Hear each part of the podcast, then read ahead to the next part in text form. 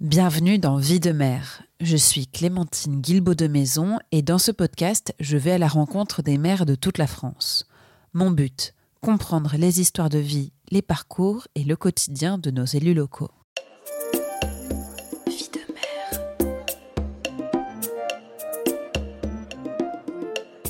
Oh, c'est une sacrée vie de mère. Pour ce nouvel épisode, je me suis rendue dans le département de la Sarthe en région Pays de la Loire la Sarthe, le Mans et ses 24 heures, les rillettes, la campagne et ses forêts. Nous sommes un matin d'automne et j'arrive à Souvigné-sur-Sarthe avec ma petite Twingo. Le village est très calme. Le dernier restaurant et l'épicerie ont fermé il y a quelques années. Autour de moi, des champs, quelques vieilles bâtisses et un nouveau quartier pavillonnaire. La mairie du village de 632 habitants est située juste à côté de l'école municipale, qui compte elle-même une cinquantaine d'élèves. Madame le maire, Mélanie Cosnier, m'accueille chaleureusement. Ensemble, on parle de la difficulté d'être une femme dans les cursus scientifiques et en politique locale, de l'envie de prendre soin des autres dans les métiers du soin, du care, comme dans un rôle d'élu municipal, et beaucoup de sa participation à la Convention citoyenne sur le climat et comment cette expérience démocratique a changé sa vie. La Convention citoyenne sur le climat, vous vous rappelez? Nous sommes fin 2018. Le mouvement de protestation des Gilets jaunes a bouleversé la France. Après la tentative du gouvernement d'imposer une hausse des taxes sur le prix des carburants pour financer la transition énergétique. Pour tenter de renouer le dialogue démocratique et calmer les manifestations plus ou moins violentes dans tout le territoire, Emmanuel Macron décide d'organiser un grand débat national visant à faire remonter les souhaits des Français dans divers domaines. À l'issue de ce débat, en avril 2019, le président annonce la création de la Convention citoyenne sur le climat. 150 Français et Françaises volontaires sont tirés au sort, formés et réunis pendant six week-ends. Le but élaborer des propositions afin de réduire drastiquement les émissions de gaz à effet de serre de la France d'ici 2030. Le tout dans un esprit de justice sociale. Parmi ces 150, donc, Mélanie Cosnier, à l'époque 47 ans, assistante de vie à domicile et bientôt mère de Souvigné-sur-Sarthe.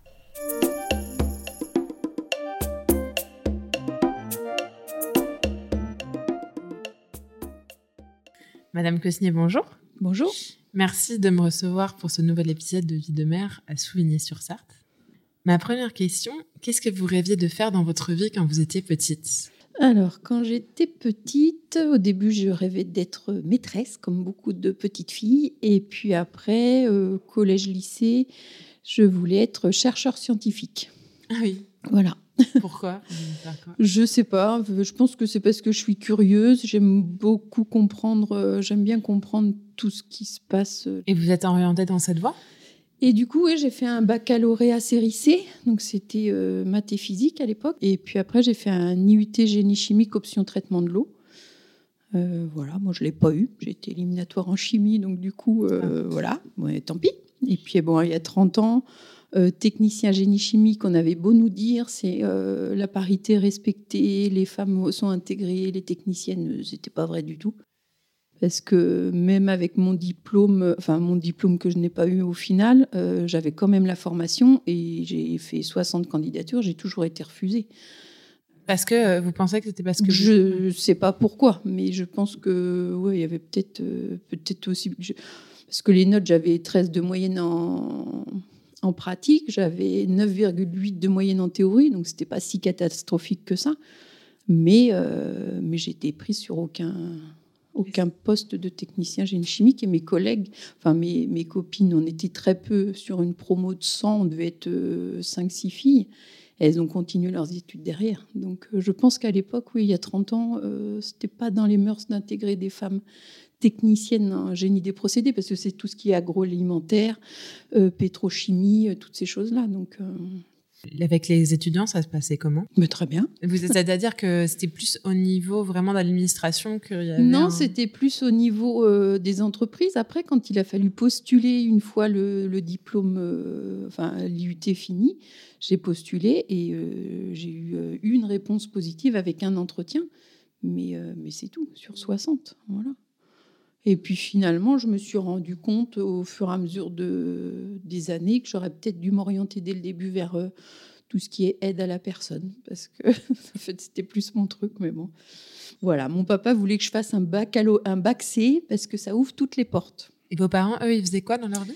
Euh, Ma maman était esthéticienne, enfin elle est à la retraite maintenant, et mon papa était paysagiste. Dans la Sarthe ah non, je suis originaire de la région parisienne. Ah d'accord. Mm. Où ça en région euh, Alors je suis née à Versailles, j'ai vécu longtemps euh, dans les Yvelines, ensuite en, périphérie, en limite des Yvelines à, à et j'étais au lycée à Dreux. Donc comment vous avez atterri euh, Alors j'ai atterri en Sarthe. Après le lycée, je suis partie faire l'IUT à Saint-Nazaire.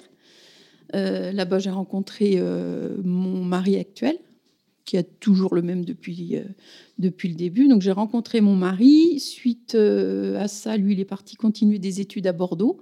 Donc on, est, a déménagé à Bordeaux, on a vécu 15 ans à Bordeaux. Et comme mon mari est originaire de la Sarthe et de Souvigné, quand son papa est décédé, décédé en 2009, euh, on a décidé de se rapprocher de sa maman et de venir habiter à Souvigné. Et c'était pas un gros changement enfin, entre Bordeaux, la région Un petit peu, mais on s'adapte. Moi, j'aime bien. Je, me, je crée des liens facilement euh, via les associations, justement. À l'UIT, j'étais dans l'association de, des, des, élèves de l'UIT génie chimique. Après, quand on était du côté de Bordeaux, pareil, j'étais dans l'assaut des parents d'élèves. Et puis arrivé là, je, me, je suis allée à l'assaut des parents d'élèves aussi pour rencontrer du monde. Et en même temps, vous travaillez en, en tant qu'aide à la personne alors non, au début, après mon IUT, j'ai pas trouvé de travail, donc euh, mais j'avais fait un, prêt, euh, un prêt étudiant, donc il fallait que je le rembourse. Donc j'ai trouvé hmm. un job. J'étais euh, agent d'entretien de piscine. Ah oui. Voilà. On se dit entre bah, génie des procédés. Voilà, voilà donc il y avait du chlore dans la piscine, mais et du coup j'étais agent d'entretien de piscine. J'ai fait tous les petits boulots possibles, imaginables pour trouver, euh, pour, pour, euh, pour, manger, quoi, pour avoir un job. Après, employé libre-service de supermarché aussi, parce que j'avais fait ça pendant mes études. Euh, c'était les jobs d'été. Je travaillais dans les supermarchés. Donc, quand j'ai voulu partir à Bordeaux rejoindre mon copain, là, de l'époque, qui est aujourd'hui mon mari, j'ai postulé dans un supermarché, ils m'ont embauché, j'ai bossé là-dedans pendant 3-4 ans. Après, j'ai eu mes enfants, congé parental, assistante maternelle. Et puis, euh, arrivé, euh, à Souvigné, euh, bah pareil, je cherchais un job parce qu'en fait, j'ai pas de qualification particulière, enfin, j'ai pas de diplôme, j'ai que mon bac. Et là, j'ai trouvé en tant qu'aide à domicile à la DMR. et puis, de fil en aiguille, je suis restée à la DMR. Ça me plaisait énormément de travailler avec les personnes âgées, personnes handicapées. voilà, c'était vraiment très enrichissant. Et pourquoi ça vous plaisait? Ben, je crois que j'aime bien aider les gens depuis toujours. Donc ouais, c'est surtout ça, c'est aider, aider euh, les personnes, être au service des personnes. C'est né comment euh, cette envie d'aider les gens? Ah, Je sais pas, c'est comme ça. C'est inné. C'est inné, je pense, oui.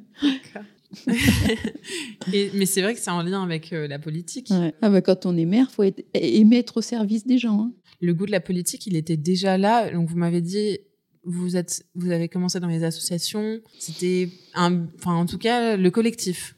Ouais, le collectif, rencontrer du monde, créer du lien, euh, voilà. Et puis les associations, c'était euh, association de parents d'élèves, donc c'est organiser des manifestations pour euh, récolter de l'argent pour envoyer les enfants en voyage scolaire, des choses comme ça. Donc c'est puis c'est être avec les, les personnes, rencontrer du monde, créer du lien. À l'école, j'ai intégré l'association des parents d'élèves. Euh, je crois que c'est la deuxième année où j'ai été élue présidente euh, de l'association euh, parce qu'il fallait que quelqu'un s'y colle. Après, moi, j'ai toujours eu comme philosophie de dire, même en tant que président d'une association, c'est un travail collectif, c'est-à-dire que c'est pas une dictature avec le président qui commande. Non, c'est dans une association, on est là tous ensemble. Il faut que quelqu'un ait les responsabilités et s'y colle.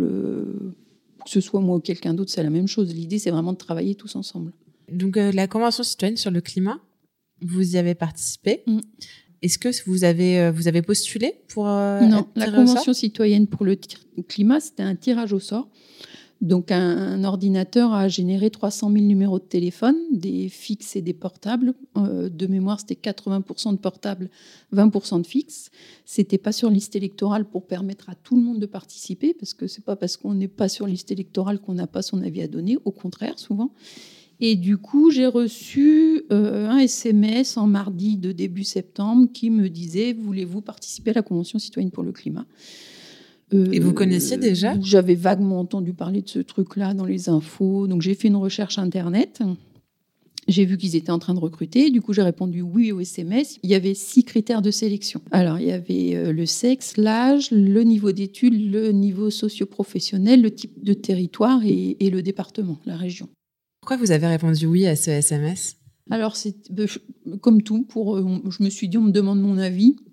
Pourquoi pas le donner? C'était sur le, climat, ça aurait été sur autre chose, j'aurais répondu pareil, je pense parce que c'était quand même. Euh, alors, moi, j'ai pris conscience vraiment du truc quand je suis arrivée à l'hôtel, euh, au Palais d'Iéna le vendredi, le premier jour de la convention, parce que c'était complètement abstrait avant ce jour-là.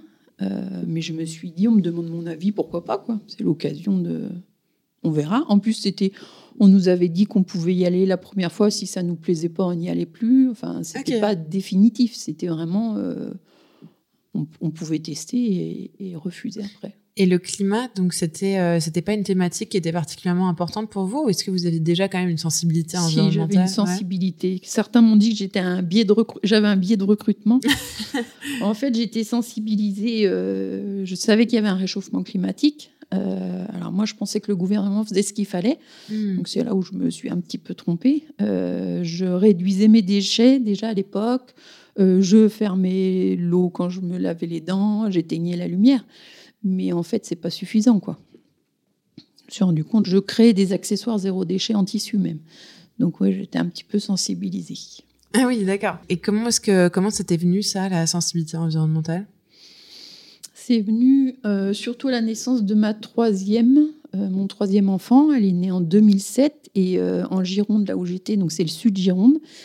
Euh, donc ma dernière, Charlotte, elle a été allaitée jusqu'à deux ans, cododotée, portée euh, et couche lavable.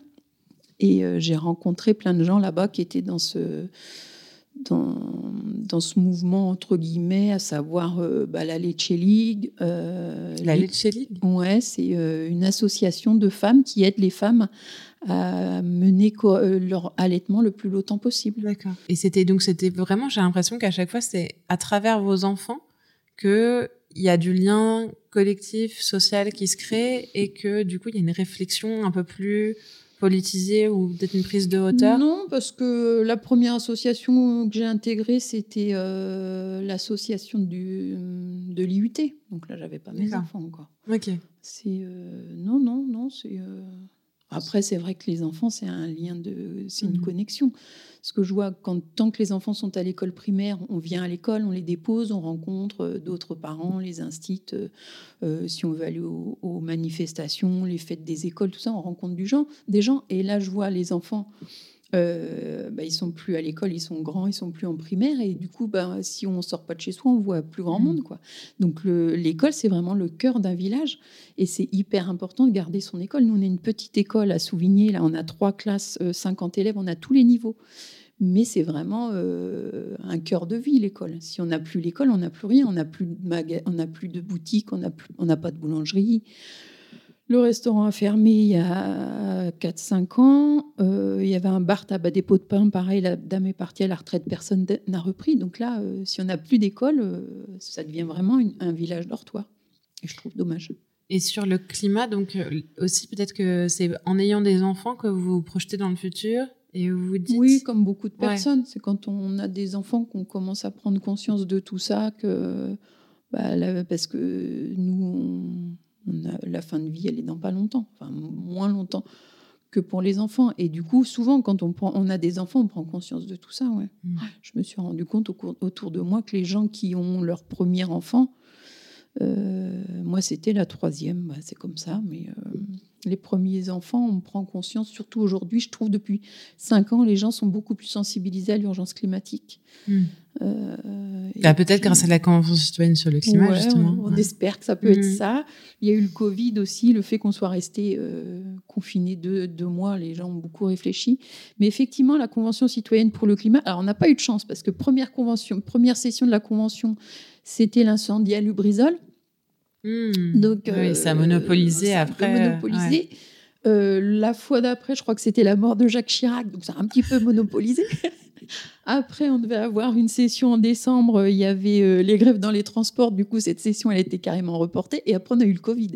Mais on a réussi. Moi, j'ai l'impression qu'on a quand même eu, réussi à garder euh, euh, le sujet climat et convention citoyenne un peu en haut des titres au fur et à mesure des, des, mois qui ont passé. même parce que Covid, on a rendu nos rapports en juin 2000. 2020. Après, on a continué à essayer d'être au-dessus du lot. Donc, euh. ça, donc ça s'est passé comment cette première journée? À la Convention citoyenne. Mmh. Eh ben, je suis arrivée, euh, donc il faut prendre le train. Alors déjà, j'ai pris le train, le TGV retard, parce qu'il y avait des vaches sur la voie. je ne sais pas s'il y a qu'en start que ça existe, mais bon, on retard d'une heure du train. Euh, donc on est arrivé, je suis arrivée au Palais d'Iéna, c'est gigantesque. J'ai découvert que le Palais d'Iéna était le siège du Conseil économique, social et environnemental, le CESE. Hmm. J'ai découvert aussi que le CESE était la troisième chambre euh, du Parlement, c'est-à-dire qu'il y a euh, l'Assemblée nationale, le Sénat et le Conseil économique, social et environnemental. Donc c'est hyper important. C'est très impressionnant parce que c'est très grand le Palais d'Iéna. On peut le visiter aux Journées du patrimoine. Il faut y aller parce que c'est vraiment. Et puis vous arrivez, il y a bah, les 150 euh, citoyens, il y a euh, les journalistes, il y a euh, tous les intervenants, il y a tous les gens qui viennent nous voir. voilà, on a été super bien accueillis par, par tout le monde. ouais, c'est un petit peu impressionnant d'arriver de connaître personne, quoi. Ouais. Mais c'était hyper intéressant. Et tout de suite, vous avez, euh, vous avez réussi à créer du lien avec d'autres participants? Oui, parce qu'on est arrivé, il devait y avoir le café, donc euh, oui, on commence à discuter les uns avec les autres. Mais moi, au début, je suis plutôt réservée. Et puis, euh, il me faut un petit peu de temps pour me, me mélanger et accoster les autres. Mais après, il n'y a pas de souci. Et ça fonctionnait sous forme de week-end, c'est ça? Ouais, c'était des, des sessions. Alors, ça commençait le vendredi à 14h et ça finissait le dimanche à 15h30 pour qu'on ait le temps de rentrer dans nos. Moi, j'étais pas trop loin. Sablé, euh, Paris à 1h15 en train, mais les gens qui habitent Marseille ou, ou la Creuse, c'était un petit peu plus long pour rentrer. Mmh. Donc, euh, c'était du vendredi 14h au, dimanche 15h30. Et c'était les sessions bah, le vendredi jusqu'à 19-20h. Euh, le samedi, pareil. Il y a même des samedis, on a travaillé jusqu'à 23h. Ah oui. Mmh. C'était des grosses journées. Le midi, une heure pour manger, il fallait se dépêcher. Euh. Et vous étiez. Euh, donc, toutes les activités étaient organisées par le CESE et des, des entreprises spécialisées en concertation. Oui. Et après, moi, je me demandais, donc vous avez créé une association?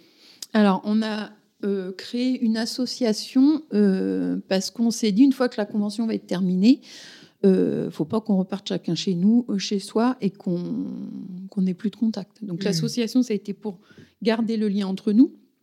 Ça a été aussi pour suivre les propositions, parce que le, euh, quand on a été reçu à l'Élysée, c'était fin juillet.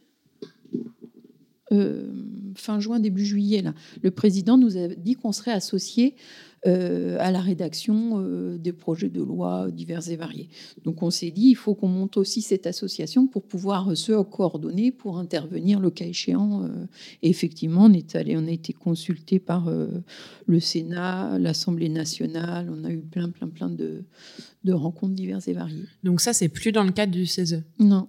Alors le CESE nous a accompagnés, nous ont donné une subvention pour, nous, pour permettre euh, aux citoyens de se déplacer quand il y avait besoin d'aller à Paris, parce qu'il euh, fallait payer le voyage et parfois euh, l'hébergement. Et étant donné qu'on représentait la population française, donc il y a plein de gens qui n'avaient pas du tout les moyens de se payer quoi que ce soit. Donc le CESE nous a accompagnés financièrement pendant une période. Et donc au cours de cette, convention citoyenne sur le climat, c'est là que vous avez pris conscience de la grandeur des enjeux? De bah, la grande, Oui, de, des chiffres surtout.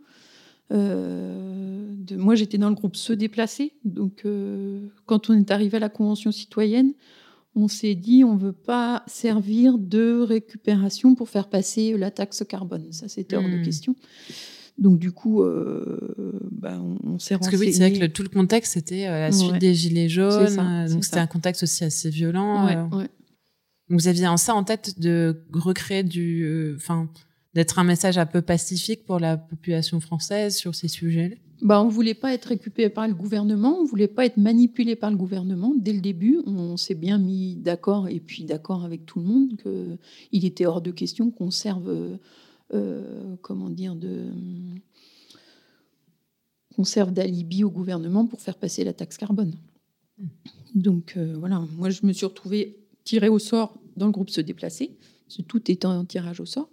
Et là, j'ai pris conscience des chiffres, euh, comme par exemple la voiture individuelle, euh, enfin les transports en France, c'est 32% des émissions de gaz à effet de serre, des émissions, pas de l'empreinte carbone. Et là, j'ai vu dernièrement qu'en 2021, ça va augmenter de 5%. Donc tous les autres postes diminuent, le logement, l'agriculture, mais la voiture, enfin le transport, ça, ça continue à augmenter euh, dans les émissions de gaz à effet de serre. Donc il y a vraiment urgence à diminuer euh, modifie nos déplacements. Et dans ces 32%, pour 50%, c'est la voiture individuelle. Donc mm. euh, l'avion, c'est hyper important. Il faut diminuer aussi les émissions de l'avion. Mais euh, l'avion, c'est 3% des émissions de, de, la France en gaz à effet de serre. Enfin, c'est 3% de ces 32%. Après, il faut prendre aussi l'empreinte carbone à, l'étranger. Mais, mais la voiture individuelle et modifier nos modes de déplacement, c'est hyper important. C'est vrai que on a l'impression qu'il y a un clivage dans la population française, surtout sur les sujets de mobilité, déplacement.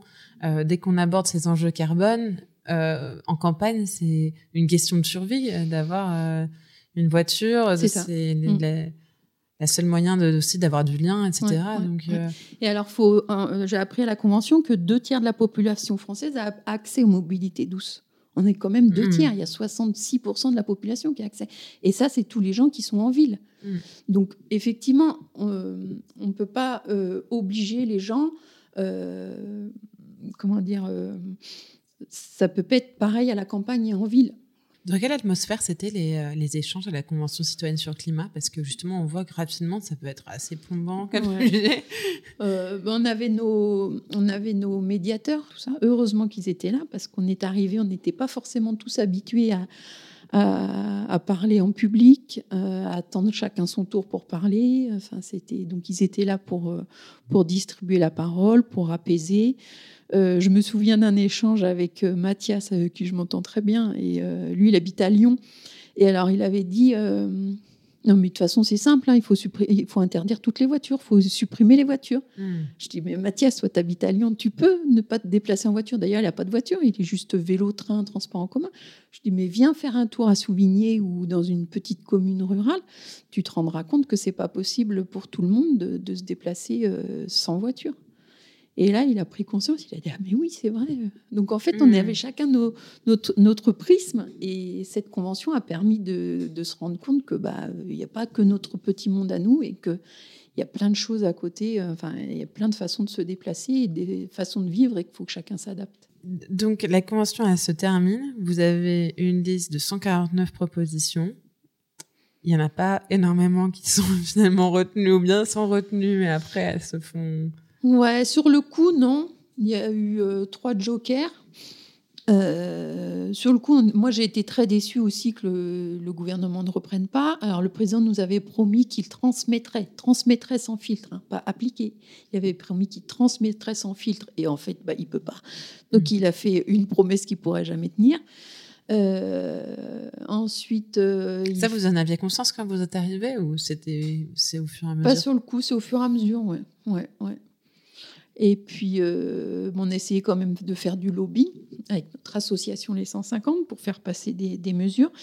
Après, euh, aujourd'hui, quatre ans après, je me rends compte que si on avait euh, appliqué les 149 propositions, on aurait eu une révolution pire que les Gilets jaunes. Ah oui? Ah oui, mais les vous avez lu les 149 propositions? Elles sont hyper impactantes. Nous, on, a demandé, on nous a demandé de faire des propositions pour réduire de 40% les émissions de gaz à effet de serre, euh, d'ici 2030 par rapport à 1990. En gros, il faut réduire de 20%. Il reste. Et euh, donc, ce qu'on a proposé, euh, ben, il y a des trucs, c'est simple à mettre en place, mais il y a des choses. Là, dans la loi climat et résilience, il y a le zéro artificialisation net, le ZAN. Et ben, il y a plein d'élus qui sont contre et qui ne veulent pas l'appliquer. Mmh. Est-ce que vous pouvez expliquer ce que c'est le Alors, le, ZAN, euh, zéro artificialisation nette, c'est-à-dire que euh, en 2050, toute parcelle artificialisée devra être compensée en renaturant une parcelle. Donc artificialiser, ça veut dire bétonner euh, ouais, ça veut dire construire une maison, faire un parking. En fait, c'est prendre une parcelle agricole, en gros, pour, pour la bétonner. La loi ZAN dit qu'il faut, en 2050, euh, on devra, euh, pour toute parcelle bétonnée, il faudra en rendre une à, l'agriculture au final. Euh, et d'ici 2030, l'idée, c'est, enfin, la loi dit qu'il faut réduire de moitié l'artificialisation par rapport à ce qui a été fait sur la période 2010-2020. Donc, par exemple, si à Souvigné, nous, on a artificialisé 2 hectares entre 2010 et 2020, entre 2020 et 2030, je ne pourrais artificialiser qu'un hectare. Et ça, donc la Lausanne, vous dites déjà, ça fait énormément de débats au ah, sein des ça fait énormément de débats au, sein de tous les élus. Oui, oui, oui. il y en a hmm. beaucoup qui disent bon, on ne pourra plus construire, c'est la mort des petits villages, on ne pourra plus rien faire. Moi, je suis mitigée parce qu'effectivement, ça va limiter euh, euh, la, construction de nouvelles maisons, mais euh, il faut aussi prendre conscience que bah, en 2030, dans 10 ans déjà, il y aura beaucoup de gens qui aujourd'hui habitent dans les lotissements, des lotissements qui ont été construits dans les années 70-80. Ces gens, ils ont 75-80 ans. Ou dans 10 ans, est-ce qu'ils seront toujours dans leur maison? Moi, je pense que ça tourne et qu'il y aura des logements vacants d'ici là. On aura des logements vacants d'ici 2030, encore plus en 2050. Alors ce sera des maisons certainement à rénover parce que ça vieillit. Mais, euh, mais moi, ça ne me fait pas peur. Et puis, on a des parcelles qui sont très grandes et qu'on peut, qu'on peut couper, qu'on peut réduire, qu'on peut... Ce qui fait beaucoup de débat aussi, c'est la densification. C'est-à-dire, on va mettre plus de gens dans un, espace plus petit. Ouais, mais par exemple, euh, les villages préférés des Français, c'est quoi? C'est des villages qui sont hyper denses. Les maisons sont les unes à côté des autres euh, dans des bourgs, avec des petits jardins derrière, euh, éventuellement des, jardins ouvriers en périphérie. Et c'est ça, les, alors les gens, tout le monde vote pour ces, petits villages anciens, et après, personne ne veut habiter dedans. Et c'est d'ailleurs flagrant, parce qu'il y a beaucoup de logements vacants dans ces petites communes, enfin dans ces bourgs euh, anciens, où, donc c'est dommage. Mmh. C'est complètement paradoxal. Est-ce que les, toutes les propositions que vous avez faites, vous dites ça, ça aurait fait une révolution? Est-ce que ça, ça aurait fait ça parce que quelque part vous n'aviez pas assez creusé, eu le temps de regarder tous les impacts sociaux, économiques que ça allait faire? Ou est-ce que c'est parce que vous vous aviez pris ces décisions parce que vous avez été ultra formé sur le climat et qu'en fait, si toute la population euh, française était euh, formée sur ces enjeux de la même manière que vous, elle aurait pu en fait les accepter? Oui, je pense qu'effectivement, on est arrivé novice sur le climat et on a quand même fait neuf mois de formation. Et on est ressorti, on n'est pas des experts loin de là, mais on a été, euh, on a été informés, sensibilisés. En fait, c'est la base de tout et c'est ce, dont je me suis rendu compte, euh, même au niveau du territoire, que ce soit Souvigné, la communauté de communes du pays sabolien, sabolien ou le pays Vallée de la Sarthe. La base de tout, c'est l'information et la communication. Et une fois qu'on est informé, on, peut prendre des décisions euh, plus éclairées. Et euh, d'ailleurs, moi, en tant que maire, je siège dans un syndicat qui a la compétence du plan, plan climat, air, énergie territoriale. Et on a un plan climat, air, énergie territoriale avec des fiches actions. C'est un plan qui a été voté en 2020. Des fiches actions. Il faut réduire, euh, planter des arbres, réduire la mobilité, développer les énergies renouvelables. C'est vraiment très, très complet. Et il y a une fiche qui est euh, informée, sensibilisée. Et on s'est mis d'accord euh, dès le début avec la directrice de, de, de, ce syndicat, parce qu'en fait, ce qui était mis en avant, c'était développer les énergies renouvelables et planter des arbres. On se dit, il y a peut-être plusieurs gens. Donc l'idée, ça a été en priorité de sensibiliser les élus et la population. Hmm. Donc on a fait venir euh, Jean Jouzel pour nous faire une conférence à louer sur euh, l'urgence climatique. Euh, j'ai fait venir Jean-Marc Jancovici, pareil, à Sablé pour nous sensibiliser. donc c'était sur la période Covid, il n'y avait pas grand monde en présentiel, mais la vidéo est disponible en ligne. Euh, pour sensibiliser sur les ordres de grandeur des énergies, parce que ça, c'est, euh, souvent on ne se rend pas compte des, de, de, de, l'énergie nécessaire pour faire tourner le pays, en fait. Hmm. C'est des quantités colossales. Donc on a sensibilisé, on a fait faire des fresques du climat, on a proposé des fresques du climat aux communes, enfin voilà, on essaye de faire un socle d'information pour pouvoir euh, prendre des décisions éclairé au final. Il faudrait qu'un maximum de la population soit sensibilisée pour comprendre pourquoi on a fait ça. Et moi, je vois, j'ai participé au, grand atelier de l'Association des maires ruraux de France. Donc, on a travaillé sur la transition écologique, la transition énergétique. il faut sur nos territoires qu'on mette éolien, photovoltaïque, tout ça, tout ça. Et il y a un des maires du grand atelier qui me dit à chaque fois Non, mais avec votre ZAN, la convention, là, c'est pas possible, il faut qu'on en parle. Et, voilà, et en fait, ils n'ont pas toutes les informations. Et si on, était informés tous de la même manière, je pense qu'on prendrait plus conscience de, des choses. Et puis souvent, je me dis, euh, mais oui, mais on fait quoi? Enfin, c'est ce que je lui réponds. Je dis, ok, t'es pas d'accord, mais on fait quoi derrière? Parce qu'il faut quand même qu'on prenne des, décisions et qu'on applique euh, certaines choses pour réduire les émissions, l'artificialisation. Il y a tellement de choses qu'il faut faire un changement systémique, mais c'est hyper compliqué. Et qu'est-ce que vous pensez euh, là actuellement Le grand débat, c'est euh, l'autoroute euh, Toulouse-Castres. et il y a des experts du GIEC qui se sont prononcés sur ces questions-là. Et alors, j'ai plus le nom de la personne en tête, mais je lisais un témoignage qui disait alors moi, j'ai fait, euh, j'ai donné toute l'information à disposition. On a formé tous les élus locaux, on a formé euh, toute la population, et euh, finalement, le résultat, c'est ça, c'est qu'on fait cette autoroute, que ça a aucun sens. Et quelque part, la formation, elle a ses limites. Qu'est-ce que vous en pensez de ce message? La formation a ses limites et la politique aussi. C'est-à-dire que c'est des choix politiques. Moi, je suis une toute petite jeune mère. Ça fait trois ans que je suis élue. Et je commence à prendre conscience de plein de choses. Donc, euh, je pense qu'il y a des, euh, des contrats qui sont signés et qui peuvent pas être, euh, qui peuvent pas être cassés, quoi. Mm. Et ils, ont dû s'engager trop, trop loin dans des.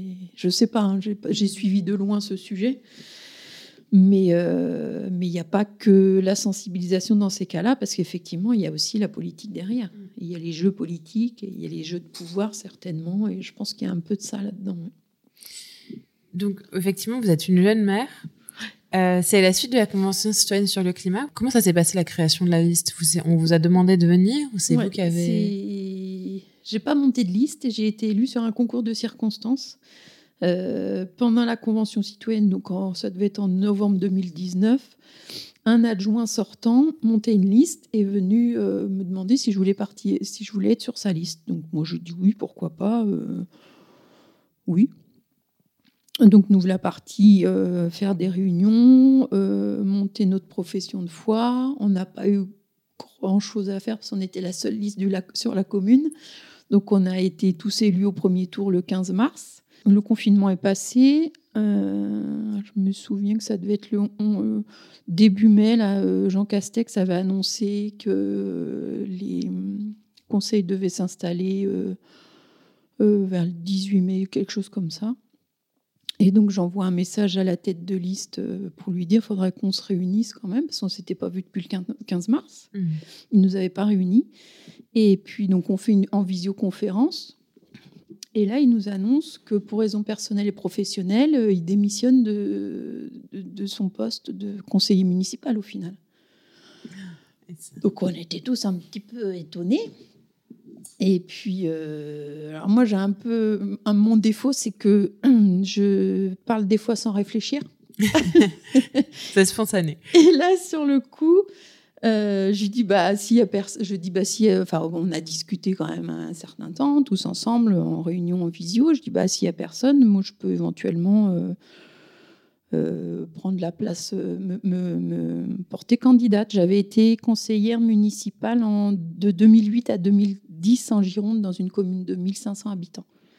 Présidente du regroupement pédagogique intercommunal aussi. Et puis, euh, bon, passe, voilà, passe une semaine. Et puis, le jour de l'élection du maire et des conseillers, en fait, je me suis présentée. J'ai été élue 10 voix pour moi sur 15.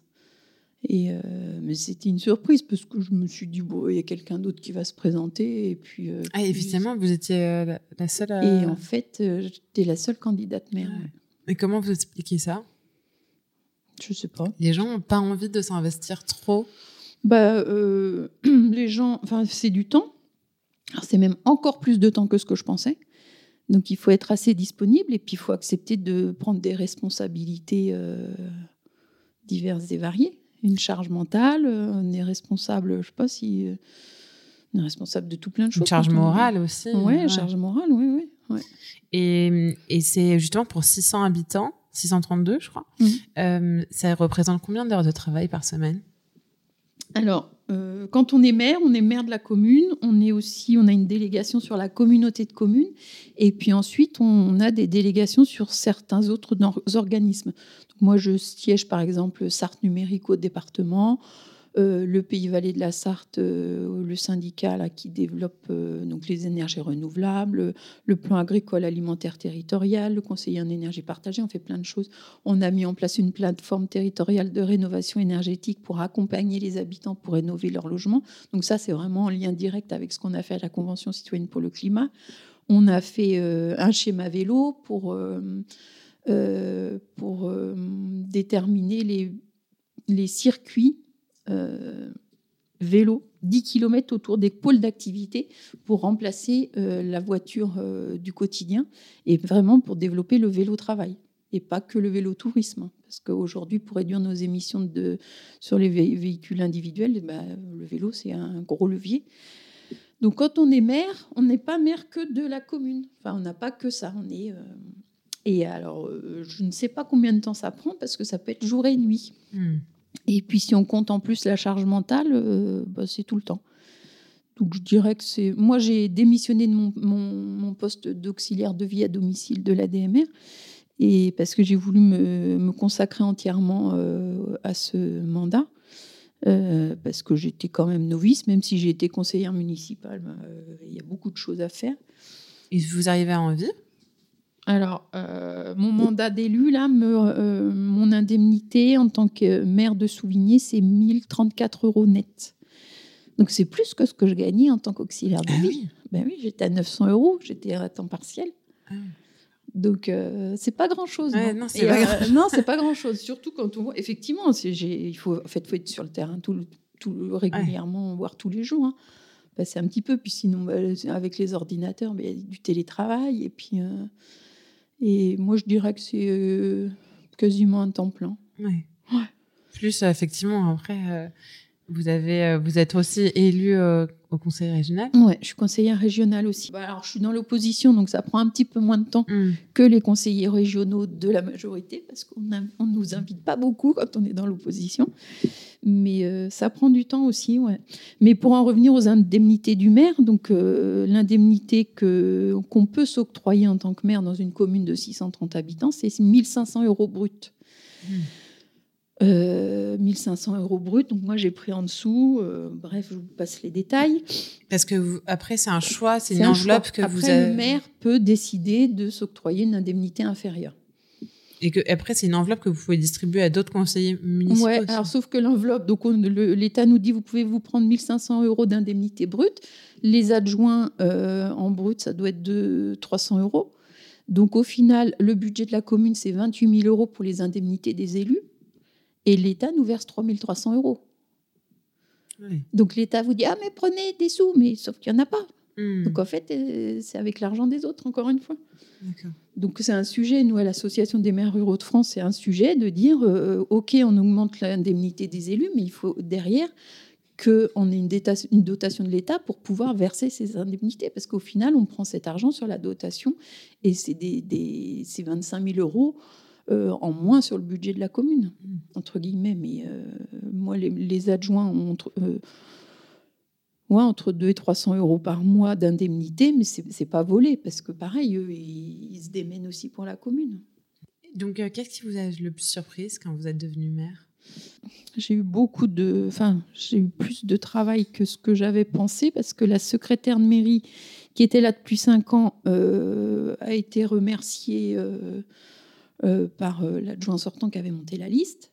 Du coup, son contrat s'est arrêté. Il a recruté une nouvelle secrétaire qui au final n'était pas très secrétaire de mairie. Parce que secrétaire de mairie dans une petite commune, il faut savoir tout faire. Mmh, mmh, mmh. L'état civil, l'urbanisme, accueillir les gens, faire le, le budget. Euh, enfin, vraiment, c'est hyper, euh, hyper complet. Et donc, cette personne. Euh, c'est des tâches compliquées. Ouais. Cette personne s'était vendue secrétaire de mairie. En fait, elle ne savait pas vraiment faire. elle est partie au bout d'un an et demi. Donc, moi, pendant un an et demi, j'étais à mi-temps secrétaire de mairie pour l'aider parce qu'il y avait plein, plein de choses à faire. Et puis, euh, et puis après, j'ai recruté ma secrétaire que j'ai actuellement. qui sortait de l'école, un bac pro gestion, euh, gestion administrative, donc il y a une base, mais c'est pas secrétaire de mairie. Hmm. Et il y a une formation pour secrétaire de mairie Ouais, il y, a une, formation euh, en alternance à Laval. Euh, je crois que c'est 12 formés par an. Oui.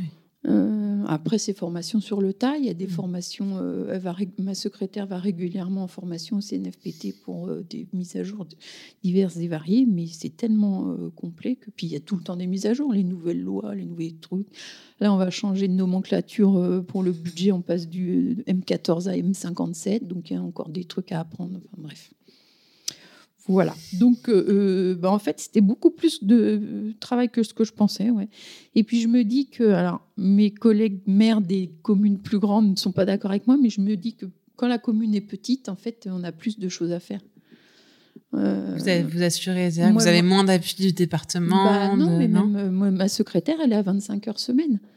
Hmm. Une commune de 2000 habitants, bah, il y a une DGS, il y a deux secrétaires. Enfin, c'est pas du tout. Moi, je fais du secrétariat, que mes collègues maires dans une commune plus grande, ils n'ont pas à faire du secrétariat ou ils n'ont pas. Euh, moi, par souci d'économie, quand ma secrétaire est en formation, c'est moi qui la remplace à l'accueil ou une conseillère euh, ou un conseiller municipal. C'est ça, c'est finalement, en fait, euh, il y a beaucoup de villes, de communes en France. Ça, ça permet d'avoir une masse, en fait, de personnes qui travaillent pour presque gratuitement. C'est ça, c'est ça. Mm. Mais après, c'est pas partout pareil. Et puis moi, quand j'ai été élue, il n'y avait pas d'agent communal. Ça faisait 30 ans qu'il n'y avait pas d'agent communal. Donc en fait. C'est d'agents qui euh, s'occupent par exemple des voiries, des choses comme ça Enfin, la voirie, c'est une compétence communautaire. Donc c'est pas la commune qui s'en occupe, mais euh, un agent qui s'occupe des espaces verts, de faire des petites réparations, du petit bricolage, un peu de peinture par-ci par-là. Enfin, un homme à tout faire. quoi. Donc c'était sur notre profession de foi. On a recruté un agent communal mais avant, c'était changer une ampoule, bah, c'était le maire ou les adjoints, euh, bricoler, remplacer, euh, voilà, c'était euh, aller ramasser un chat mort sur la route, c'était le maire ou les adjoints, des choses comme ça. Et est-ce que vous avez eu le pouvoir, en devenant maire, de mettre en place une transition écologique à l'échelle de la mairie? Alors, pas du tout. C'est pas que j'ai pas eu le pouvoir, c'est que les trois premières années, c'était vraiment la tête dans le guidon. C'est-à-dire que j'ai même pas levé la tête pour faire une, une prospective sur l'avenir ou quoi que ce soit. C'était vraiment de la gestion quotidienne. Et c'est la gestion quotidienne, par exemple, c'est quoi? Bah, c'est les budgets, c'est l'école, c'est euh, je sais pas, c'est l'état civil, c'est euh, gérer au jour le jour, enfin pas au jour le jour, mais mois par mois quoi. Et puis appliquer notre profession de foi parce qu'on avait quand même euh, dit qu'on ferait des choses et je pense qu'on les a faites. On a bien avancé. Là, on met en place, on a commencé une rénovation énergétique de l'école en matériaux biosourcés chaudière à granulés, parce qu'on avait une chaudière à fuel. Ah, c'est, mon cauchemar de où je suis arrivée. c'est quand même une, action de transition. Oui, oui, oui, oui. On a fait, ah oui, on a fait de la transition, oui, effectivement. Et puis on a, j'ai voulu que, qu'on fasse avec du biosourcé, donc isolation avec du béton de chanvre. Euh, donc la chaudière, elle est à granulés. J'aurais voulu du, du bois déchiqueté, mais en fait, on n'a pas la place de le stocker. Donc on fait avancer les choses. Ouais, c'est. Euh, mais la transition, euh, j'aimerais donc cette piste cyclable pour aller jusqu'à Sablé. Donc dès que je vois le président du département ou son vice-président, je lui en parle. Euh, j'aimerais qu'on développe aussi sur la commune, euh, mais ça c'est j'ai 10 000 idées par jour, donc mmh. tout ne se met pas en place. Mais j'aimerais qu'on mette en place un pédibus par exemple. Un pédibus. Donc un pédibus, c'est comme un bus sauf qu'on y va à pied. Donc un adulte, on définit des arrêts pour les enfants, comme des arrêts de bus, mais en fait, on passe à pied. Donc l'adulte prend premier arrêt, on prend les trois enfants, on, part, à, on part euh, à pied jusqu'au prochain arrêt, hop, on prend les trois suivants, et du coup, on vient à pied. Parce que nous, on a un, lotissement qui doit être à 600 mètres de, ouais, 600 mètres de l'école. Donc l'idée, ça prend quoi Un quart d'heure le matin, un quart d'heure le soir. Donc l'idée, c'est vraiment de descendre à pied. Donc encore, une fois, c'est bon pour le climat et c'est bon pour la santé parce mmh. qu'on descend, on marche et puis, on n'utilise pas la voiture. C'est bon pour les stationnements parce que nous, on n'a pas beaucoup de stationnement autour de l'école et c'est un petit peu la guerre. Mais bon, c'est ça. C'est le cas dans toutes les communes, je crois. Est-ce que vous avez un, est-ce que vous devez être rôle modèle en tant que maire? C'est-à-dire que, c'est-à-dire que vous prenez votre vélo pour montrer qu'on ah peut le faire. Euh, oui, oui, j'ai, j'ai acheté un vélo magique. L'année dernière. C'est-à-dire que j'ai acheté un vélo assistance électrique. Ce nous, la Sarthe, c'est un petit peu, euh, un peu dénivelé. Hein. Mm, mm, et, euh, et, en fait, le vélo électrique gomme les dénivelés. Donc, euh, je vais par exemple, alors quand j'ai une réunion un peu longue à Sablé, si c'est pour un quart d'heure de réunion, j'y vais pas à vélo, qu'il y a quand même 20 minutes à vélo. Mais sinon, j'adore aller à vélo à Sablé faire ma petite balade. Quoi. je vous dis, il y a 5 km, donc ça se fait largement, surtout en vélo assistance électrique. Et je prends mon vélo, oui, quand, euh, quand je viens à la mairie, je prends mon vélo. Quand je pars pas après euh, à Perpète. Mais... Et comment vous pensez que euh, vos administrés vous perçoivent, enfin, les habitants les... Quand j'ai quand j'ai été élue maire au tout début, on m'a dit que j'étais une écolo radicale. je n'avais pas du tout conscience d'être une écolo radicale. Du coup, j'ai demandé aux agriculteurs, par exemple, parce que j'habite un peu excentré euh, du bourg, euh, j'ai demandé, par exemple, mais tu, trouves que je suis écolo radical bah, Non, du tout. Tu celui pas si c'est des, agriculteurs en conventionnel pour beaucoup. Moi, je suis jamais allée leur imposer euh, quoi que ce soit, voilà. Et puis, j'ai pas du tout le sentiment d'être écolo. pareil, l'agent communal, il a croisé une dame au cimetière il y a 15 jours qui lui a dit oui Madame le maire, elle est écolo, euh, du coup, elle a fait n'importe quoi sur la commune. Mais j'ai rien fait d'écolo sur la commune pour le moment. Euh, vraiment. Qu'est-ce que ça veut dire écolo radical pour eux? Je ne sais pas. Je ne sais pas du tout ce que ça veut dire. C'est une manière de vous décrédibiliser euh? Certainement, alors que sur la commune, il n'y a aucun intérêt à me décrédibiliser. Enfin, il n'y a pas de politique. Après, pour la. J'ai été élue conseillère régionale d'opposition, donc en fait, je suis dans le groupe L'écologie Ensemble je suis avec les écolos. Mais je suis, je suis non encartée, moi. Et puis. Euh, euh, comment, comment ça s'est passé justement pour euh, qu'ils viennent vous chercher pour, Alors, pour le conseil régional, en fait, pendant. pendant la Convention citoyenne pour le climat, moi j'ai demandé à rencontrer les sénateurs et les députés du territoire.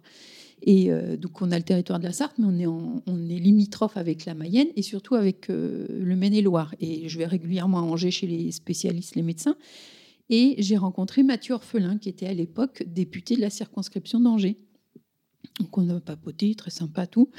Et quand il a monté sa liste pour les régionales, il est venu me chercher pour, être, pour faire partie de sa liste.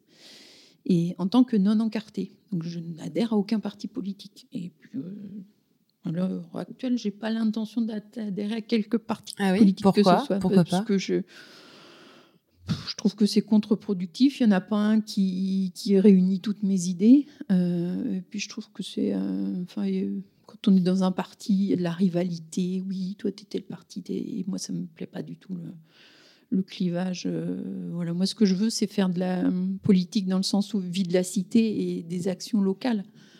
Euh, donc on est obligé de faire de la politique quand on devient euh, maire et conseiller régional, justement. Mais, euh, mais l'idée, c'est d'en faire... moi, je veux pas être dans un groupe. donc voilà, conseillère, conseillère régionale. Qu'est-ce qui vous plaît pas, par exemple, parce que d'après ce que vous dites et vos convictions, c'est vrai qu'on pourrait se dire que, par exemple, Europe, Écologie Les Verts, ça correspond bien à votre... Qu'est-ce qui vous déplaît? Moi, je suis pas anti-nucléaire, par exemple. D'accord. Et euh, alors, je sais que chez les écologistes, d'ailleurs, maintenant, c'est plus Europe Écologie mm. Les Verts, il y en a beaucoup qui sont aussi pour le nucléaire, mais il y en a beaucoup qui sont contre. Enfin, il y a beaucoup d'idées pour lesquelles. Moi, je ne suis pas anti-chasse non plus. Euh, j'ai mon papa qui a chassé euh, depuis la nuit des temps et il était à la chasse, l'ouverture de la chasse le lendemain de son mariage. Et, il y a des priorités. il y a des priorités dans la vie. Euh, et, moi, aujourd'hui, euh, maire d'une commune rurale, s'il n'y a pas de chasse, euh, ben, on est envahi par les ragondins, on est envahi par les chevreuils, on est envahi par les sangliers. Et un sanglier ou un chevreuil qui traverse la route, quand vous arrivez avec votre voiture, je peux vous dire que les gens vont pas être d'accord. Hein. Et, en fait, il faut réguler. Alors, j'entends bien ce qu'on dit que bah, la chasse, c'est l'être humain qui favorise le développement des sangliers, machin, je ne sais quoi. Mais moi, je vois bien que bah, les ragondins ont été introduits par l'homme. Mais aujourd'hui, on a ces ragondins. Il faut bien les éradiquer parce que c'est un fléau. Hein. Donc, il y a plein de choses comme ça qui font qu'il faut quand même euh, la chasse. On on peut pas arrêter la chasse. Donc, euh, mais ils le savent, mes collègues à la région, qu'on n'est pas oui, d'accord. Oui, c'est dire euh, comment ça se passe du coup avec eh ben, Ça se passe très bien. Donc, nous, notre groupe, l'écologie à la région, on a l'Europe Écologie Les Verts, les Insoumis, Génération S, Génération Écologie et des non-encartés. Donc c'est vraiment un groupement de, gens divers et variés. Et quel est votre rôle en tant que conseillère d'opposition? Euh, eh ben, d'alerter sur euh, les bêtises que font paraître la, que fait paraître la majorité. Moi, je suis dans le groupe, euh, je suis dans la commission lycée formation emploi jeunesse. Donc, je m'occupe surtout, surtout sur les lycées, la jeunesse, surtout sur la rénovation énergétique des lycées. Qui est une énorme compétence de la région. Ouais, ouais. Et puis qui, mais qui coûte une fortune. Mais alors la dernière session au mois d'octobre, quand j'ai posé la question où on est la rénovation énergétique, ah mais on va mettre des panneaux solaires. Non, mais il faut d'abord rénover les lycées avant de mettre des panneaux solaires sur les lycées, parce que mettre des panneaux solaires sur une passoire thermique, ça n'a aucun intérêt. Il vaut mieux isoler. On gagnera plus d'argent en isolant qu'en mettant les panneaux sur. Donc il y a plein de sujets divers et variés comme ça qui font que bah, quand on reçoit les rapports, on les lit, on, note ce qui nous gêne et ce pour, les, ce pour quoi on est contre. Et puis, euh, on fait des communiqués de presse, on pose les questions aux commissions, on interpelle. C'est bon, nous, on est 12 dans notre groupe, plus 12 dans l'autre groupe d'opposition, le Printemps des Pays de la Loire, avec qui on, travaille régulièrement, euh, qui est conduit par Guillaume Garot, député PS. Et du coup, au final, on est 24 quoi, et, sur 93. Donc on peut voter contre, ça n'aura aucun effet. Mais par contre, euh, on alerte, on est présent. Euh, et du coup, ça a quand même un impact de faire ça? Bon, Je pense, oui, parce qu'on a beau dire, euh, enfin, la majorité, ils sont pas tous méchants, ils sont pas tous bêtes, malgré ce qu'on peut penser, ce que pensent certains. Et non, ils sont à l'écoute quand même. Et puis, par exemple, on a, alors on a réussi à, faire faire une fresque du climat aux conseillers régionaux. Donc on le demande depuis trois ans. Ça a été mis en place euh, au printemps là. Alors euh, pas directement par euh, la, présidente n'a pas directement répondu au, groupe l'écologie ensemble, mais ça a été mis en place quand même. Donc je me dis que ça a quand même un impact. Bon, on n'était pas nombreux, on était on était 25, mais. Vous pouvez expliquer à quoi ça correspond une fresque du climat? Alors la fresque du climat, c'est un jeu euh, sur les causes et les effets du réchauffement climatique, un jeu de cartes en fait. On, pose les cartes sur la table euh, en fonction de, des causes et des effets du réchauffement climatique. C'est un jeu coopératif, on est tous ensemble, on n'est pas les uns contre les autres. Voilà, et ça permet de prendre conscience euh, de plein de choses. Est-ce que Même quand on croit savoir que, de ce qu'il en est, on... est surpris par les, les chiffres. Souvent, on prend une claque. Qu'est-ce qui, est-ce que ça vous a donné envie de faire de la politique à d'autres niveaux, cette expérience euh, du conseil régional? Pour le moment, euh, non, ça ne m'intéresse pas. Euh, non, je suis bien occupée à la mairie. Et c'est intéressant le conseil régional. Par exemple, moi, avant, le, avant les élections régionales, je ne sais même pas si j'ai déjà voté pour des élections régionales. Ah oui. Parce que j'avais pas conscience de déjà les compétences de la région, c'est, c'est pas clair. Hein. Et de son budget. Ouais, de son budget. Vous interrogez les gens dans la rue je suis sûre que les trois quarts connaissent pas euh, les compétences de la région. Ou le président de la région. Ouais, ou le président de région. Ouais. Non, non, c'est vraiment. Euh, Et ça, justement, il y a aussi un enjeu de pédagogie à faire envers les citoyens. Est-ce qu'à l'échelle d'une mairie, c'est ce qu'on peut faire ça bah, à l'échelle d'une mairie, j'espère que les, les, habitants de Souvigny savent, savent, que je suis conseillère régionale et que du coup, ils ont pris, euh, ils ont appris à connaître. Vous l'espérez ou vous le savez? Non, je l'espère. Je ne sais pas si tout le monde le sait. Mais, euh, mais en fait, euh, c'est flou pour beaucoup de gens. Le conseil départemental, encore, c'est un peu plus près, donc on sait que c'est les collèges, tout ça, mais il y a très peu de gens qui savent que le conseil régional gère les lycées, par exemple, les formations, tout ce qui est euh, le transport, toutes ces choses-là. Donc, même au lycée, hein. les lycées en seconde, les enfants ne connaissent pas euh, le conseil régional. Enfin. Et donc, à l'échelle d'une, d'une mairie, vous essayez de faire en sorte qu'il y ait plus. Là, je vois que derrière vous, vous avez euh, euh, une affiche avec marqué la perma-démocratie. Mm. donc, vous essayez en, en, faire en sorte qu'il y ait plus de démocratie locale? Bah, C'est compliqué. C'est Yves Mathieu qui m'a donné cette affiche, qui était un des animateurs de la Convention citoyenne pour le climat. Et euh, j'aimerais bien mettre en place, oui, des plus de consultations citoyennes, plus de participation, de rencontres, mais euh, Enfin, je trouve pas le temps en fait. Et puis mmh. il faut qu'on travaille tous ensemble avec le conseil municipal. C'est pas moi toute seule qui vais réussir à mettre en place ce genre de choses. Et euh, il y a tellement de choses à faire sur une commune que. Puis là, on est au bout de trois ans de mandat. Euh, il y a eu deux démissions. Euh, il y a plusieurs conseillers qui, qui sont moins assidus, qui sont. Donc en fait, on se retrouve à. Il y a la moitié du conseil quoi, qui a le temps de. Comment ça se fait qu'il ait démissionné? Alors, la première démission, ça a été l'ancienne tête de liste. Il a démissionné au bout de deux ans. Et puis la deuxième démission, c'est une conseillère qui a déménagé, donc euh, il n'y avait plus d'intérêt à rester sur la commune. Voilà. Donc on n'est plus que 13. Est-ce que vous pensez qu'il y a plus de démissions d'élus locaux qu'avant? Ah, Je ne sais pas du tout, franchement. Euh, mais euh, en, parler avec mes collègues maires, pas plus que ça, non. Puis il y en a beaucoup qui disent qu'effectivement, au bout de trois ans, il y a un désintéressement de certains conseillers. après, la vie change en deux, trois ans. Alors je sais que on a un conseiller qui a monté son entreprise, donc il est plus occupé qu'avant. Euh, une autre qui a accouché, donc elle a le troisième, donc ça l'occupe pour le moment. Donc on n'a pas toujours tous disponibles. Euh, voilà, c'est. Euh, c'est juste la vie en fait des gens. Ouais, c'est la vie qui fait qu'on est plus ou moins disponible en fonction du temps.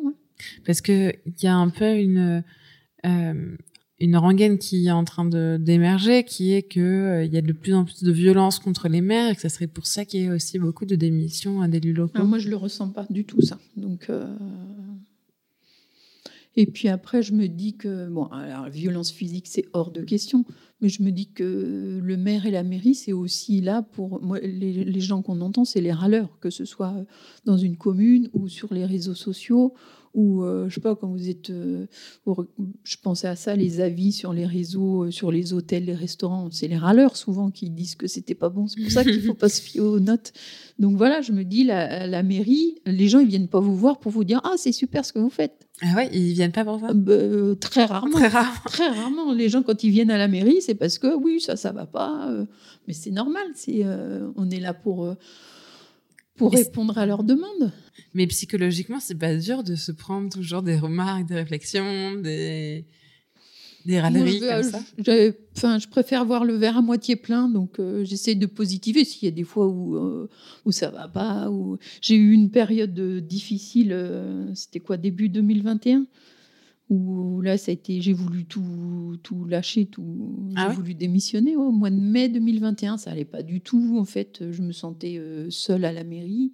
Euh, les conseillers ils viennent jamais à la mairie. En fait, ils viennent au conseil municipal, mais entre temps, euh, je vois les adjoints. si deux conseillers qui passent, deux conseillères qui passent régulièrement, mais les autres, ils viennent qu'au conseil municipal. Et encore, des fois, ils viennent même pas au conseil. Donc euh, je me sentais hyper seule. Euh, enfin moi j'avais pas vu ça comme ça du tout. Je n'avais pas prévu d'être euh, toute seule à la mairie avec la secrétaire tout le temps. Donc je leur ai dit mais passez nous voir, venez voir les dossiers, demandez où. Mais non. Donc je me suis fait une raison. Aujourd'hui c'est comme ça. C'est après faut pas se battre contre des moulins avant quoi. Donc c'est quoi votre source de motivation aujourd'hui? Qu'est-ce qui vous a permis d'outrepasser ça? Ben, les projets qu'on mène. Donc, on a mené euh, sur notre profession de foi, donc on avait ce recrutement d'un agent communal pour embellir la commune. Donc maintenant, on a des fleurs, on a plein de choses qui se mettent en place. Le cimetière est entretenu, qu'avant c'était euh, pas la même chose. Euh, on a ce projet de rénovation énergétique de l'école. C'est quand même un gros projet. c'est le projet du mandat au final. Donc ouais, puis aider les gens tous les jours et puis faire avancer les choses. je sais pas, c'est c'est devenu mon job, quoi. c'est ça, c'est ça en fait. Finalement, c'est vous venez au bureau, vous avez votre collègue et euh, vous avancez sur vos dossiers. C'est un peu ça, ouais. Mais vous devez répondre. je suis en CDD. c'est ça, en CDD. Il y a une campagne au bout. Euh, pour l'instant, quel est le combat le plus important que vous ayez mené en tant que mère de combat, je me... il n'y a pas de combat à mener. C'est pas une, c'est pas une bataille. Il n'y a pas de combat à mener, quoi. C'est euh, non, pour moi, c'est faut avancer. Oui, là, le projet, je vous dis, c'est l'école. C'est un petit peu compliqué, l'école, la rénovation énergétique de l'école. Et on vous rajoute des, travaux supplémentaires, on trouve un truc, hop, 6 000 euros de plus hors taxe. Voilà, c'est euh, et c'est pas un combat, c'est un chantier. Et quand normalement il est fini en juin 2024, donc on espère qu'il sera fini en juin 2024 et qu'on pourra réintégrer. Ce sera des classes qui auront un confort d'été et d'hiver, c'est-à-dire que normalement on aura moins chaud dans les classes l'été que ce qu'on a actuellement. C'est avec le, réchauffement climatique, eh ben, on le sent bien. Mmh. Dès juin, il fait très très chaud. Donc euh, voilà, mais non, moi je veux pas de combat. Moi, je suis pas, je suis pas une combattante. Enfin, pas dans le sens où euh, se bagarrer contre. Euh, Est-ce que ça a eu un impact d'être mère sur votre vie familiale? Est-ce que vous avez été supporté par. bah, vous dites vous êtes toujours avec votre mari depuis. Depuis 28 ans. On a fêté nos 20 ans de mariage. C'est beau. ça a eu un impact. Alors, la la mairie, oui, ça prend beaucoup de temps. Et puis, c'est une grosse charge mentale. Donc, euh, je dors beaucoup moins la nuit et mon mari s'en rend compte. Et euh, il faudra lui poser des questions à lui. Euh, après, ce qu'il a trouvé très lourd à gérer, ça a été la campagne pour les régionales. Moi, j'avais jamais fait de campagne électorale parce que que ce soit en Gironde ou là, il y a toujours qu'une liste. Et là, la campagne pour les régionales, bah, quand fallait être à 6 heures au Mans pour tracter à la, gare du Mans, bah, du coup, on se lève. Et on a une heure du Mans, donc il faut se lever un petit peu plus tôt. Enfin, et euh, il venait avec vous tracter? Non, jamais. non, il gérait la maison, c'était déjà pas mal. Au fait, il me dit, je t'ai pas vu pendant euh, six mois, quoi. Ah ouais. Et, la mairie, ça prend beaucoup de temps aussi parce que donc la journée, je suis au bureau entre guillemets, mais les réunions, bah, c'est le soir parce qu'il y a beaucoup d'élus qui ont euh, une activité euh, euh, principale et, du coup, bah, la réunion c'est 18h, 20h, donc souvent je suis pas là pour le dîner ou j'arrive tard ou donc voilà, vous avez le week-end aussi. Le week-end, il y a aussi des manifestations où il faut aller, il faut, on est invité à droite à gauche. Vous avez pu le faire parce que vos enfants sont plus grands ouais. Ah oui, oui, oui, complètement. Parce que euh, être élu avec des enfants en bas âge, pour moi, c'est pas gérable. C'est pour ça, après, je me dis, c'est pour ça en fait qu'on a beaucoup de retraités. Mm. Parce que déjà, l'indemnité, elle est faible. Donc, euh, l'indemnité complète, ça doit être 1300 euros, je pense, parce que les charges sont euh, qu'avec 1300 euros par mois, vous pouvez pas arrêter de travailler, c'est pas possible. Les femmes, à la rigueur, parce qu'elles ont des, salaires inférieurs aux hommes, mais je dis ça ironiquement, mais euh, mm. c'est la vérité. Mm. Mais un homme qui gagne 3000 euros par mois, s'il arrête de travailler et qu'il se retrouve à 1300 euros d'indemnité, c'est pas gérable. Donc, euh, effectivement, c'est pour ça que souvent, c'est des retraités qui sont euh, mères, je pense, parce qu'il faut pouvoir assurer financièrement derrière. Hein. Et ça pose pas un problème, justement, qu'il y ait majorité de gens dans les conseils municipaux qui soient plus âgés? Euh, pour euh, l'impact sur, euh, bah, justement, en termes de transition, réfléchir au futur ou les besoins des jeunes Oh non. Il n'y a pas que les jeunes qui sont écolos. Hein. Non, non, il n'y a pas que les jeunes. Sont... D'ailleurs, il y a beaucoup de jeunes qui ne sont pas écolos. Oui, hein. exactement. Ouais, ouais, ouais. Et puis, ben, comme, comme souvent, c'est ceux qu'on entend le plus, c'est ceux qui sont le plus radicaux. Extinction, rébellion, tout ça, qui, mm. on les entend. mais il y a beaucoup de jeunes qui s'en foutent complètement. Hein. Mm. Euh, et, les retraités, euh, bah, il y a beaucoup de retraités qui sont très sensibilisés à l'urgence climatique et qui veulent euh, faire des choses. Ouais. Donc c'est c'est bien parce qu'ils sont disponibles. Et les jeunes, on les a dans les conseils. C'est pas le maire est pas forcément. Mais, et puis il y a de plus en plus de maires jeunes quand même. Ça baisse la moyenne d'âge des maires là. Puis ça se féminise un peu aussi. Ouais. Pas beaucoup. Hein, justement, dans la Sarthe, enfin, je me disais honnêtement, est-ce que c'est pas une question un peu galvaudée de dire est-ce que c'est pas trop difficile d'être une femme élue je sais pas si j'ai vraiment ah, envie de bah, vous poser cette question, mais j'ai quand même envie d'entendre la réponse. Si, si, si, poser la question. Alors, nous, au Conseil, euh, la communauté de communes de, du pays sabolien, on est 17 euh, communes. Sur les 17 communes, on est 4 femmes.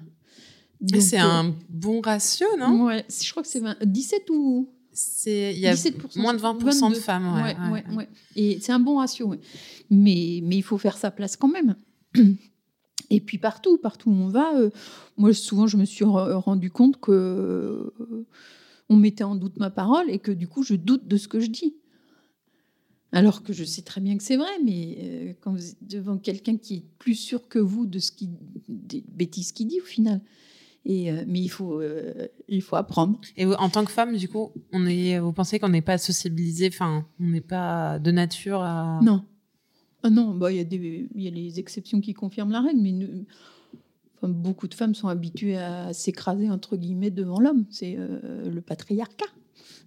On a été, moi, j'ai été élevée comme ça. J'ai 50 ans, j'ai été élevée où euh, c'est mon père qui commandait, il fallait que je me taise et mon frère, il prend la parole. Il est plus jeune, mais c'est lui qui a plus la parole. Enfin, c'est un fait. Hein. on essaye de changer les choses.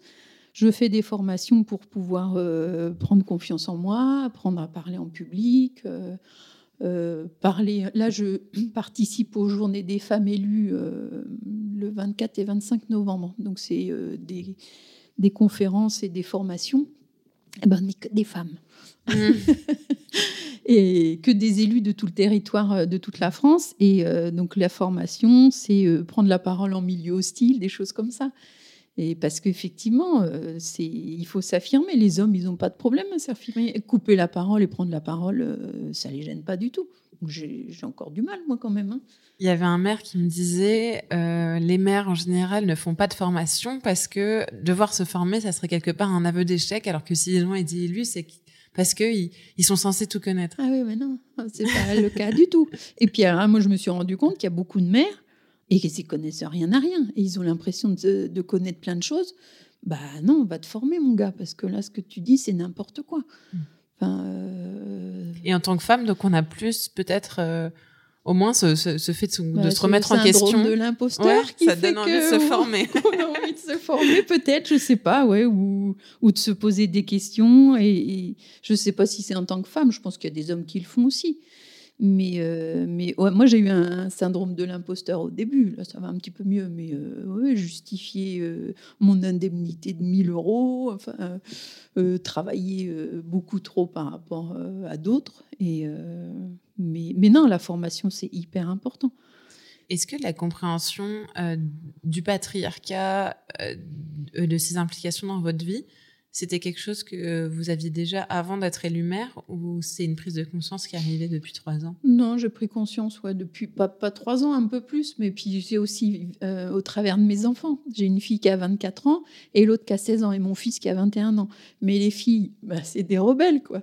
Donc euh, la grande, euh, bon, elle est plus loin, elle est à Bordeaux, mais elle est bien dans cette optique de prendre conscience du patriarcat et de me dire bah, te laisse pas faire. Et celle qui a, qui a 16 ans, c'est encore pire. quoi. C'est, ah euh, ah, elle est féministe comme c'est pas permis. Donc, euh, et en fait, c'est, euh, je pense que c'est ça qui m'a fait prendre conscience de tout ça, de dire, d'ouvrir les yeux sur tout ça. Donc c'est vos filles qui vous ont formé.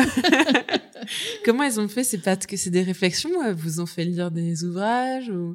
Ah non, c'est leur remarque. C'est, euh, je sais pas, c'est. Euh, vous redécrivez une situation, elles vont dire mais c'est parce que c'est. Euh, mais je sais pas moi quand par exemple on est à table à la maison et puis j'ai l'habitude de me lever, je fais la cuisine, je, vais, je viens dans la cuisine à la salle à manger machin, et ma fille de 16 ans qui me dit pourquoi ce sera à toi de te lever, pourquoi papa il se lève pas, pourquoi il fait pas, voilà elle a encore des remarques comme ça en disant euh, oui, les hommes, elle a des a priori sur les hommes. Les hommes, ils font ça. Alors, mon mari dit c'est pas vrai, moi, je, passe l'aspirateur, je fais le linge. Euh, c'est comme ça que après je me suis rendu compte que, ah ben oui, c'est toujours moi qui me lève quand on est à table. Euh, je ne sais pas pourquoi ce serait plus à moi qu'à d'autres. Donc, Et quand par exemple. vous avez dit, du coup, en étant mère, vous le remarquez parce que les hommes sont plus sûrs d'eux parce que euh, est-ce qu'il y a d'autres euh, il y a d'autres choses que vous avez euh, vous avez vécu en tant que femme mère? Pas trop. Quoique, des fois, quand je suis en bas à la mairie, les, si je remplace la secrétaire, c'est moi la secrétaire. Hein. Personne ne se dit c'est Madame le maire ou. Vous dites Madame la maire ou Madame le ah, maire? Moi, je préfère Madame le maire. Pourquoi? Parce que je suis le maire de la commune et la mère de mes enfants. Ah, ça vous permet de faire la distinction. Et je ne suis pas l'inverse. Il y en a qui me prennent pour leur mère, des habitants qui me prennent pour leur mère. Je suis pas ah ta mère. pourquoi ils vous prennent pour Est-ce qu'ils vous euh, demandent des choses euh, Oui, des choses. Euh, c'est pas à moi de gérer ça, quoi. Peut-être qu'ils ne demanderaient pas justement un homme. Un homme, tout à fait. Oui, oui, oui. Là, il y a un monsieur qui est passé ce matin. Là, j'étais en bas. c'est un monsieur de la commune. Hein. Il, ne m'a pas reconnu. Il sait pas que c'est moi. Ah ouais. Bon, après, je me suis fait couper les cheveux il y a une semaine, mais quand même. mais non, non, ouais, il y, en a qui me connaissent pas. En, en tant que travail, vous travaillez toujours sur euh, les, les objets zéro déchet? Non, j'ai plus le temps non plus. Ma machine à coudre, elle est, elle est couverte de poussière. Et euh, j'ai recousu un petit peu l'année dernière. Là, j'ai fini de. J'avais découpé des serviettes hygiéniques lavables. Ah, j'ai dit, bah, allez, je vais les coudre. Donc, elles sont cousues. Mais j'avais pris un statut d'auto-entrepreneur pour faire les marchés, ça marchait super bien. Et puis, bah, convention citoyenne, mairie, conseil régional, j'ai plus le temps. Alors, des fois, je me dis, il faudrait que je, je prenne du temps. Ça me viderait la tête et ça me changerait les idées mais euh, même pas. Vous avez des hobbies à côté d'être mère que vous arrivez à faire quand même? Non, parce que en fait, le, ça me plaît d'être mère, ça me plaît de donc c'est ça votre hobby. Mairie, ouais, puis je vois euh, donc le conseil régional, c'est hyper intéressant. La communauté de communes, je suis dans la commission euh, aménagement du territoire, tout ce qui est mobilité, logement, tout ça. D'ailleurs, soit dit en passant, au tout début, quand euh, le président a été élu du pays sabolien a été élu. Donc ils nous ont proposé des délégations. Et moi, ils m'ont proposé euh, l'aide à la personne et le social. Hmm. C'est un truc de fille. Ah, moi je pensais, j'avais tout de suite pensé parce que vous aviez fait ça avant. Peut-être, mais c'est aussi. Et mes deux, j'ai deux autres collègues, là, Nicole et Brigitte, elles sont sur la commission enfance, euh, jeunesse. Il n'y en a pas une à la culture aussi non, non, non. Il n'y a que Martine qui est euh, au budget, mais elle, elle est là depuis très longtemps, ça fait 30 ans. Mais moi, ils m'ont proposé, j'ai dit non, moi, je veux l'aménagement du... Je préfère ah. être sur l'aménagement du territoire. J'ai bien conscience que j'étais auxiliaire de vie, mais euh, non. Et par contre, euh, aucune exploitation de mes compétences de la Convention citoyenne pour le climat. Ils m'ont jamais demandé de leur expliquer en bureau des maires, par exemple, qu'est-ce que qu'est-ce que la Convention citoyenne, qu'est-ce que vous avez fait, les propositions. Donc voilà. Et du coup, maintenant, vous essayez de mettre en place euh, à ce niveau-là des propositions de convention citoyenne euh, Pas vraiment, non. Ça, c'est pareil. Je ne suis pas vraiment le. En fait, moi, je n'ai pas de délégation particulière. Si, à la communauté de communes, je suis conseillère déléguée à la transition écologique. C'est ça, sur ma petite carte, c'est écrit ça. Donc, ils m'envoient les mails sur les arbres et les papillons. Voilà. Donc, ils ont bien. C'est bien que, en fait, il y a l'écologie, c'est ça. Pour, beaucoup de gens, c'est encore euh, la biodiversité. Alors, c'est hyper important. La biodiversité, elle est en danger. Là, on va d'ailleurs planter 30 000 arbres sur le territoire. Mais la transition écologique, c'est aussi euh, bah, se déplacer, se loger, se nourrir, travailler, produire, euh, consommer. Et, comme ils savent pas exactement ce qu'on a fait à la Convention citoyenne, eh ben, euh, ils ont pas, euh, ils savent pas. Et quand vous dites ils, c'est les agents ou c'est non, c'est les élus, c'est les autres les maires, euh, les vice-présidents, tous ces gens-là, mm. enfin, tous mes collègues maires de la, du territoire.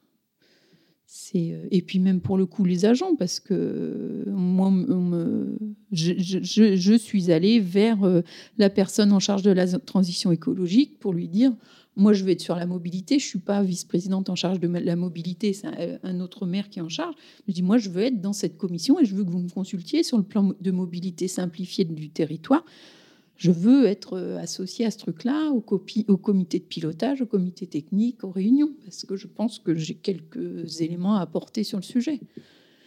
On a fait 42 propositions à la Convention citoyenne pour le climat pour réduire les émissions de gaz à effet de serre des déplacements. Euh, c'est pas pour rien. Mmh, quoi. Mmh, mmh.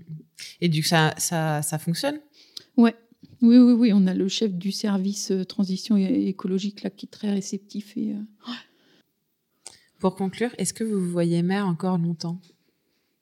Bon, pourquoi pas? On verra. Euh. Vous pensez qu'il y aura la concurrence en 2026 Aucune idée.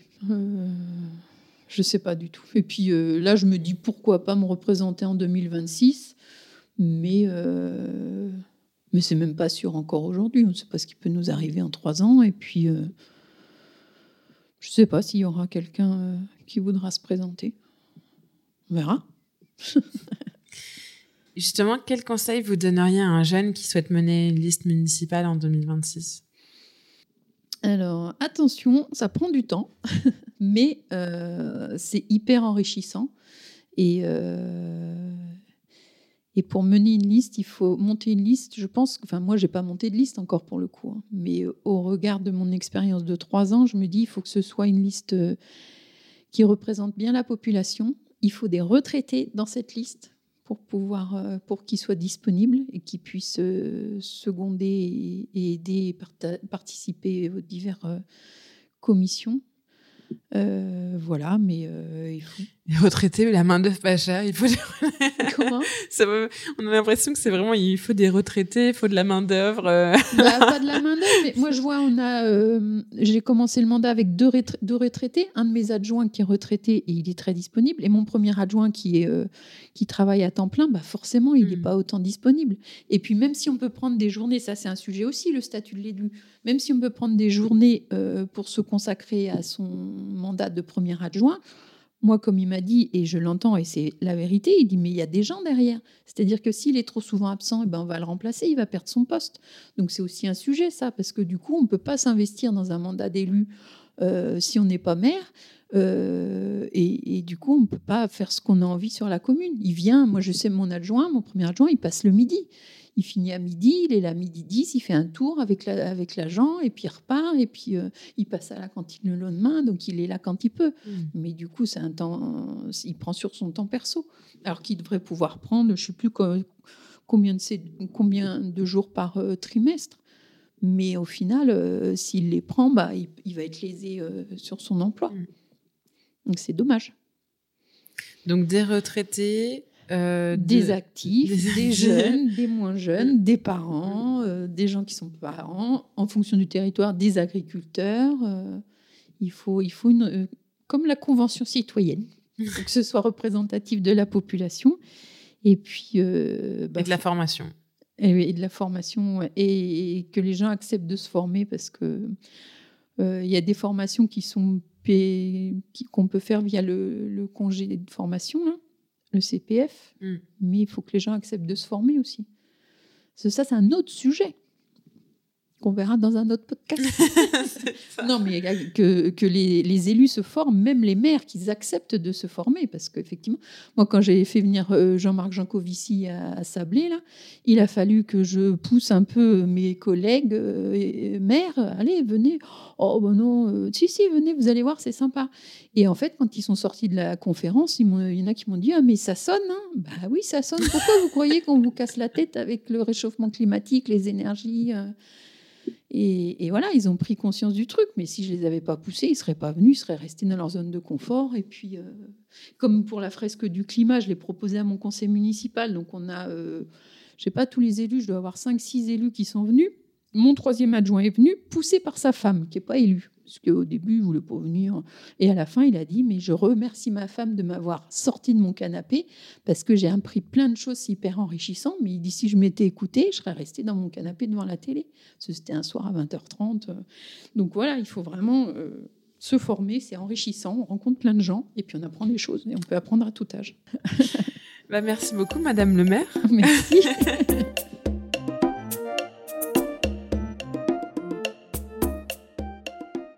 Madame le maire me l'a dit en off, après la Convention citoyenne sur le climat, elle a hésité entre deux choses. Rejoindre les militants d'Extinction Rébellion pour avertir sur le climat par la désobéissance civile, ou s'engager en politique pour tenter de changer les choses à son niveau local. Rien que dans un village de 600 habitants, on mesure grâce à son témoignage toute la difficulté à faire changer les choses, les habitudes et à mettre en œuvre des politiques de transition écologique. Mais le parcours de Mélanie Cosnier est également pour moi un magnifique exemple que rien n'est jamais figé ou perdu d'avance, que la vie nous réserve des tas de surprises et qu'il est toujours temps de s'informer, de changer d'avis et de s'engager. Je vous souhaite et je nous souhaite à tous d'avoir ce courage-là. Si vous voulez en savoir plus sur les actions et inactions de la France afin d'atteindre ses objectifs de réduction de gaz à effet de serre, je vous invite à consulter le rapport grand public du Haut Conseil sur le climat, publié en octobre 2023. 16 pages illustrées pour acter l'urgence et engager les moyens. Le lien est dans la description de l'épisode. Vous avez écouté cet épisode jusqu'au bout, alors j'imagine qu'il vous a plu. Afin de m'encourager et de m'aider à faire connaître ce travail, n'hésitez pas à laisser des étoiles sur vos applications, à parler du podcast à vos amis ou à le partager sur vos réseaux sociaux. Pour être tenu au courant des prochains épisodes et bientôt profiter de contenus exclusifs, vous pouvez me suivre sur Instagram at vie tout collé. À bientôt!